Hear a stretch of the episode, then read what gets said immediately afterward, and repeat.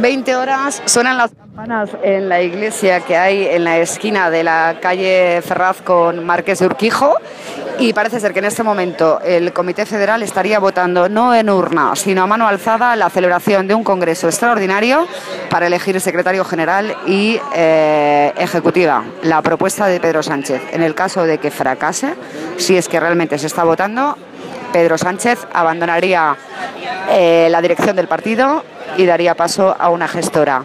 En los próximos minutos esperamos tener noticia.